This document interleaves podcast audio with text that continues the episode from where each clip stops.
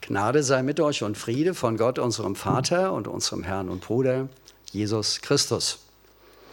Schön, wenn man von der eigenen Frau als Prediger begrüßt wird. Das motiviert, das, was man vorbereitet hat, gerne loszuwerden. Wenn heute jemand gefragt wird, wenn du gefragt wirst, was ist für dich im Jahr der schlimmste Monat, der Monat, mit dem du am größten, am meisten Probleme hast, dann antwortest du mit großer Wahrscheinlichkeit, wie 90 bis 95 Prozent der Menschen bei uns, welcher Monat? Der November. Heute ist er rum. Der November. Das fand ich schon als Junge sehr unfair. Und ich wehrte mich ganz engagiert gegen diese Abwertung des Novembers. Ich war da ganz anderer Meinung. Warum? Denn zum einen habe ich am Beginn des Novembers Geburtstag. Damit war der November schon mal geadelt sozusagen am Anfang. Und auf meinen Geburtstag habe ich mich von klein auf immer gefreut. Ich habe als Kind häufig meine Mutter gefragt am Geburtstag, ob ich immer noch Geburtstag habe, dass man einen ganzen Tag Geburtstag hat, hat mich stark beeindruckt. Tut es ab und zu auch heute noch. Ja, und dann am Ende des Monats kommt der Advent. Kommt das Licht des kommenden Herrn in die Dunkelheit. Oder am Ende des Monats steht der Advent unmittelbar bevor, so wie in diesem Jahr. Und der Adventszeit, die Adventszeit, der Advent ist für mich von Kindesbeinen an eine wunderbare Zeit. Eine Zeit voller Geheimnisse. Es ist die Zeit, in der die Dunkelheit schön ist, weil sie vom Licht erleuchtet wird. Und so wie der Sommer sozusagen die extrovertierte Jahreszeit ist, ist der Winter, ist der Herbst, gerade auch der November, die introvertierte. Man sammelt sich zum Licht nach innen. Und dieses Licht ist das Licht des kommenden Herrn. Es leuchtet auf und vertreibt Schritt für Schritt als wachsendes Licht die Dunkelheit und macht uns sehend. Unser heutiges Bibelwort, liebe Gemeinde, gibt uns für die Adventszeit zwei wichtige Geschenke mit, die wir gemeinsam auspacken und uns aneignen wollen. Ja. Ich lese das Bibelwort für heute aus dem 13. Kapitel des Römerbriefs nach der Übersetzung von Martin Luther. Martin Luther hat ja dem Text, also seiner Übersetzung, immer wieder auch Zwischenüberschriften gegeben, die ich ganz hilfreich finde. Der erste Abschnitt, wir sehen, unser Bibelwort gliedert sich in zwei Abschnitte. Der erste Abschnitt ist überschrieben, die Liebe als Erfüllung des Gesetzes. Seid niemand etwas schuldig, außer dass ihr euch untereinander liebt. Denn wer den anderen liebt, der hat das Gesetz erfüllt. Denn was gesagt ist im Gesetz, 2. Mose 20, du sollst nicht Ehe brechen, du sollst nicht töten, du sollst nicht stehlen, du sollst nicht begehren. Und was da sonst angeboten ist, das wird in diesem Wort zusammengefasst, 3. Mose 19, Vers 18, du sollst deinen Nächsten lieben wie dich selbst. Die Liebe tut dem Nächsten nichts Böses. So ist nun die Liebe des Gesetzes Erfüllung.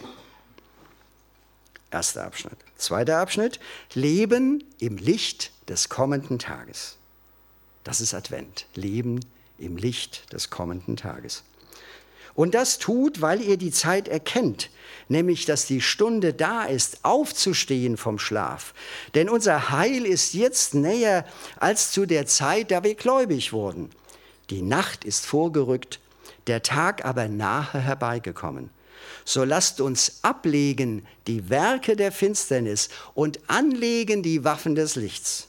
Lasst uns ehrbar leben wie am Tage, nicht in Fressen und Saufen, nicht in Unzucht und Ausschweifungen, nicht in Hader und Eifersucht, sondern zieht an den Herrn Jesus Christus und sorgt für den Leib so, dass ihr den Begierden nicht verfallt. Oder sorgt für den Leib nicht so, dass ihr den Begierden verfallt. Soweit das Bibelwort für heute. Wir sind also diesen beiden Adventsgeschenken auf der Spur, die wir heute auspacken und uns im Namen Jesu aneignen wollen. Es ist zum einen die Liebe, erster Abschnitt, und ist zum anderen das Licht. Zweiter Abschnitt. Das sind doch tolle Adventsgeschenke. Liebe und Licht. Und es sind als Geschenke zugleich Gaben und Aufgaben, die wir wirklich dringend brauchen. Schauen wir zuerst auf die Liebe, die uns hier Gottes Wort im Brief an die Christen in Rom präsentiert wird. Der Apostel Paulus steigt steil ein. Seid niemand etwas schuldig außer der Liebe. Eine tolle Formulierung. Ich radikalisiere sie noch etwas. Tragt niemand etwas nach, nur das eine. Das sollt ihr euch ganz bewusst nachtragen, dass ihr euch untereinander liebt. Das ist eine eindrückliche Anweisung. Wir sollen uns gegenseitig nichts anderes nachtragen als die Liebe. Also keine Abwertung, keine bösen Gedanken, keine Ablehnung, keine alten oder neuen Geschichten der Kränkungen, keine Schulden, keine Missverständnisse und Versäumnisse, keine Enttäuschungen. Das sollen wir alles uns nicht nachtragen. Das sollen wir uns nicht schuldig bleiben. Das soll alles in die Vergebung unseres Herrn hineinkommen. Nur bei einem, nur bei einem sollen wir konsequent und ohne Wenn und Aber nachtragend sein in der Liebe. Seid nachtragend allein in der Liebe. Dabei ist für uns Christen, liebe Freunde, die Liebe nie abstrakt. Sie ist nie einfach nur unsere eigene Leistung, unser hoher moralischer Standard, unser Können. Nein, die Liebe ist für uns immer konkret. Sie hat einen Namen, sie ist eine Person, sie ist eine Beziehung und sie heißt Jesus Christus. Er ist die Quelle und die Anschauung der Liebe. Er ist der Beziehungsstifter, Satan ist der Beziehungskiller. Jesus ist der Beziehungsstifter, der uns zur Liebe befähigt, gerade auch dort, wo es menschlich überhaupt nichts zu lieben gibt, weil er selber ganz Liebe und Vergebung ist. Liebe und Vergebung für Freund und Feind, weil Jesus Christus der Erste und der Letzte ist, der uns seine Liebe bedingungslos nachträgt. So begegnet uns im Adventsgeschenk der Liebe Jesus, der wahrhaft Liebende selbst. Er ist es, der uns zur Liebe befähigt. Er füllt unsere leeren Batterien auf. Er befreit unser Herz aus diesem zerstörerischen Klebstoff der Kränkungen und Enttäuschungen. Er bringt unseren inneren Menschen in die richtige Blickrichtung. Jesus, der wahrhaft Liebende, ist zugleich die Brücke der Vergebung zum himmlischen Vater und zu unseren Mitmenschen. Nun präsentiert uns der Apostel Paulus dieses Adventsgeschenk der Liebe, die in der Liebe Jesu zu uns begründet ist, in einem ganz besonderen, ja in einer ganz besonderen Weise, mit einem ganz besonderen Clou. Er bezieht nämlich diese Liebe auf die zehn Gebote vom Berg Sinai und sagt, was die Gebote fordern, du sollst nicht töten, du sollst nicht Ehe brechen, du sollst nicht stehlen und so weiter, was die Gebote fordern, das erfüllt die Liebe. Und genauso ist es, weil nur die in Jesus begründete Liebe und gelebte Liebe den inneren Sinn der Gebote erfasst und erfüllt. Doch Vorsicht. Denn gerade unsere Zeit, und wir Christen sind da nicht ausgenommen, steht in der Gefahr, einem schwärmerischen Verständnis der Liebe, auch der Liebe Jesu aufzusitzen.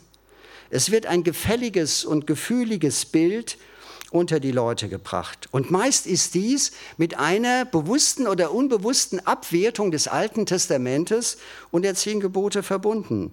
Denn man sagt uns, die Liebe Jesu hätte mit so etwas Formalem, mit so etwas Regelhaftem wie Gebote natürlich nichts zu tun. So macht man die Liebe handsam und zu einer Instanz, die für alles Verständnis hat. Sie muss sich nur gut anfühlen, diese schwärmerische Liebe, und die Leute müssen sich dabei wohlfühlen. Aber, liebe Freunde, wir brauchen keine schwärmerische Liebe. Die führt in das nebulöse Niemandsland, wo zum Schluss alle Katzen grau sind. Sie führt in die Irre und zerstört unseren Glauben. Was wir brauchen, ist eine realistische und eine wahrhafte Liebe, die unser Leben auch durch die Abgründe des Scheiterns und der Schuld hindurchzutragen vermag. Darum ist das Wort Gottes, liebe Freunde, so genial, weil der Herr genau weiß, was wir brauchen. Er verbindet die Liebe, die Jesus, der wahrhaft Liebende, stiftet und schenkt, und die zehn Gebote vom Sinai des Alten Testamentes elementar miteinander, und zwar nach beiden Seiten. Zum einen ist die Liebe die Erfüllung der Gebote, weil die Liebe dem Mitmenschen nichts Böses tut. Und zum anderen sind die zehn Gebote die Konkretisierung der Liebe, die Gestalt der Liebe, weil die Gebote uns konkret und anschaulich zeigen, was unser Mitmensch jeweils braucht und was die Liebe zu ihm bedeutet. Um es nochmal programmatisch zu sagen, ihr seht, mir liegt das sehr am Herzen. Ich hoffe, ihr ähm, kommt mit. Innerlich. Die Liebe schützt die Gebote, beziehungsweise das Halten der Gebote vor kaltem Formalismus und moralischem Hochmut. Ich halte die zehn Gebote, ich mache alles richtig, im Unterschied zu anderen, die das nicht tun, spreche die Ehe nicht. Aber ob ich meinen Ehepartner, ob ich meine Frau wirklich vom Herzen her liebe, das steht dann auf einem anderen Blatt. Davor bewahrt die Liebe vor moralischem Hochmut und formaler Kälte. Die Liebe zum Beispiel hätte nie das Gebet des Pharisäers im Tempel gesprochen. Kennt ihr das Gebet des Pharisäers im Tempel? Es beginnt ja ganz fromm. Herr, ich danke dir. Soweit ist es in Ordnung. Und dann wird es furchtbar. Herr, ich danke dir, dass ich nicht so bin wie die anderen Leute, die Diebe, die Ehebrecher, die Räuber und wie dieser Zöllner da hinten. Das ist kein Gebet der Liebe. Und deswegen sagt Jesus auch, dass dieses Gebet ein verwerfliches Gebet ist, dass es nicht den himmlischen Vater erreicht. Also, die Liebe hätte das Gebet des Pharisäers im Tempel nie gesprochen. Die zehn Gebote wiederum schützen die Liebe vor einseitiger Übertreibung und vor einem schwärmerischen Wirklichkeitsverlust. Ich bin ehrenamtlich Tag und Nacht in menschenfreundlichem Einsatz unterwegs, aber meine alten Eltern warten vergeblich auf einen Besuch von mir. Ich verzehre mich in der Rettung der Welt und dabei zerbrechen meine Ehe und meine Familie. Davor bewahren die zehn Gebote die Liebe. Sie holen eine schwärmerische, im Grunde in sich selbst verliebte Liebe in ihre zentralen Berufungen zurück. Die zehn Gebote zeigen uns immer wieder ehrlich und realistisch die Prioritäten unserer Liebe. Diese realistische und wahrhaftige Liebe ist das erste Adventsgeschenk, das wir jetzt ausgepackt haben und das uns in den Advent begleiten will. Dabei wird uns deutlich, dass die Adventszeit aus gutem Grund eine Bußzeit ist. Wir wollen nämlich unser Leben, unsere Beziehungen, unser Verhalten in diesem Spiegel der Liebe die in Jesus, dem wahrhaft Liebenden, begründet ist und die sich in den Geboten vom Sinai konkretisiert. Wir wollen in diesem Spiegel unser Leben prüfen und bilanzieren und mit neuer Freude die Vergebung unseres Herrn in Anspruch nehmen. Denn lieben ohne Vergeben Lieben ohne Verzeihen und um Verzeihung zu bitten, das gibt es nicht. Und mögen 10.000 Schlager jubilieren, das Gegenteil proklamieren. Ihr könnt euch vielleicht an dieses, diese alten äh, Comics erinnern? Liebe ist, da war irgendwie so eine nette, genau, du nix, die Älteren kennen das, genau, Liebe ist, genau. Ah ja, es ist so. Und dabei, das ist mir schon vor 20 Jahren unangenehm aufgefallen, dabei kommt dieser Spruch, der kommt auch in einem großen Film vor, Liebe heißt nicht, um Verzeihung bitten zu müssen. Das ist falsch. Das ist falsch. Zur Liebe gehört das Verzeihen und das um Verzeihen bitten können. Ja, man kann sogar sagen, die, die, Bitte um Verzeihung und das Verzeihen ist der Prüfstand, ist der Lackmustest der Liebe. Wo wir aber im Licht der Liebe, die sich in den Geboten konkretisiert, unser Fehlverhalten erkennen und um Vergebung bitten, sowohl den Herrn und wo es nötig ist, auch unseren Mitmenschen, unseren Nächsten, dort machen wir die wunderbare Adventserfahrung, dass die Frucht der Buße die Freude ist, dass die Frucht der Buße die Freude ist. Die Bitte um Vergebung nachher beim Abendmahl, das wir miteinander feiern, ist dafür die großartige, ja wunderbare Gelegenheit.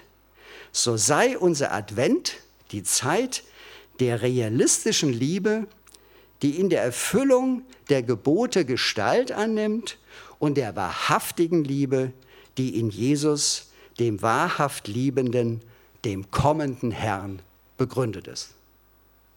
Könnt ihr noch? Das war das erste Geschenk.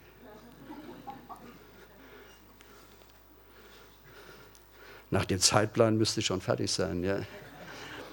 Okay, also auf euer Risiko.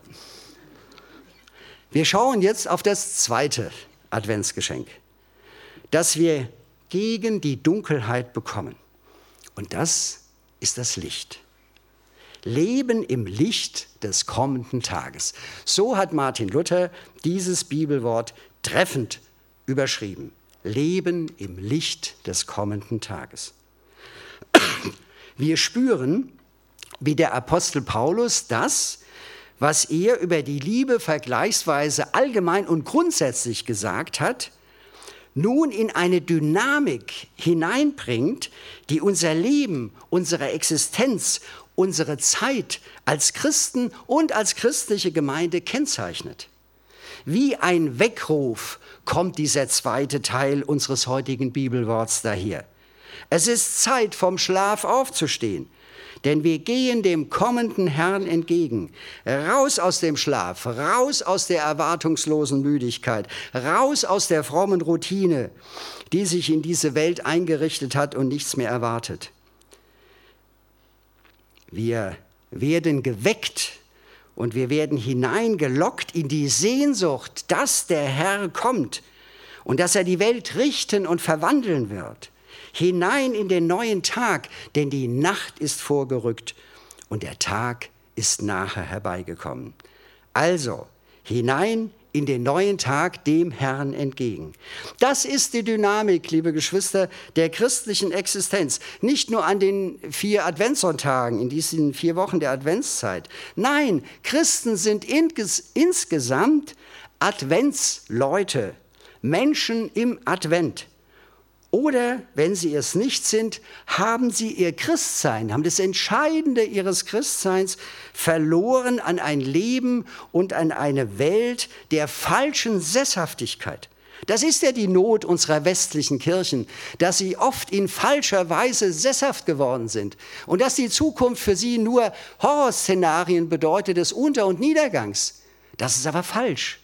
Christen leben auf die Zukunft bezogen, weil der Herr kommt. Wir sind Menschen im Advent.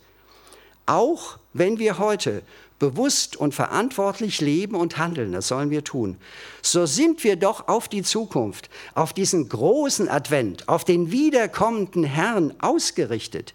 Wir gehen nicht im Hier und Heute auf. Wir jammern keiner verlorenen Vergangenheit nach. Wir haben eine einzigartige Hoffnungsperspektive. Wie heißt es im letzten Buch der Bibel, in der Johannesoffenbarung, im vorletzten Vers? Jesus, der dies alles bezeugt.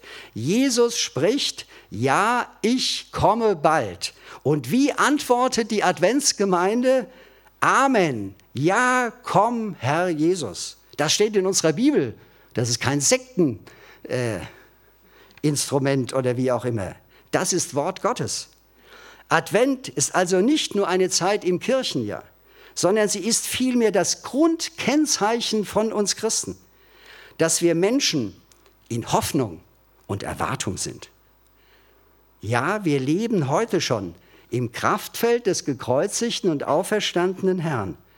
Und wir hoffen und warten zugleich voller Sehnsucht auf das Kommen des Retters, auf das Kommen des barmherzigen Richters. Ja, wir leben heute schon in der Geborgenheit des guten Hirten und hoffen und warten auf das Kommen des Weltenverwandlers, auf das Kommen des neuen Himmels und der neuen Erde, die Jesus mitbringt und in denen für die ganze Schöpfung Gerechtigkeit wohnt. Wir warten auf das wunderbare und sichtbare Wiederkommen in Herrlichkeit. In Herrlichkeit dessen, an den wir heute schon glauben. Gustav Heinemann, 1950 beim Evangelischen Kirchentag in Essen, damals noch Oberbürgermeister, also der spätere Bundespräsident, damals noch Oberbürgermeister von Essen, hat bei der Schlusskundgebung dieses Kirchentags diese Adventsexistenz von uns Christen so grandios in die Worte gefasst. Lasst uns der Welt sagen, wenn sie uns Angst macht. Das wiederholen wir mal. Lasst uns der Welt sagen, wenn sie uns Angst macht. Und jetzt kommt's. Deine Herren gehen. Unser Herr aber kommt. Das können wir ein bisschen lauter sagen, gell? Also nochmal. Lasst uns der Welt sagen, wenn sie uns Angst macht.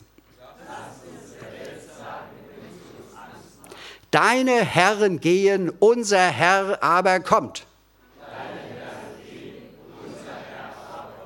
Amen. Ich bin aber noch nicht fertig, bin ich schon.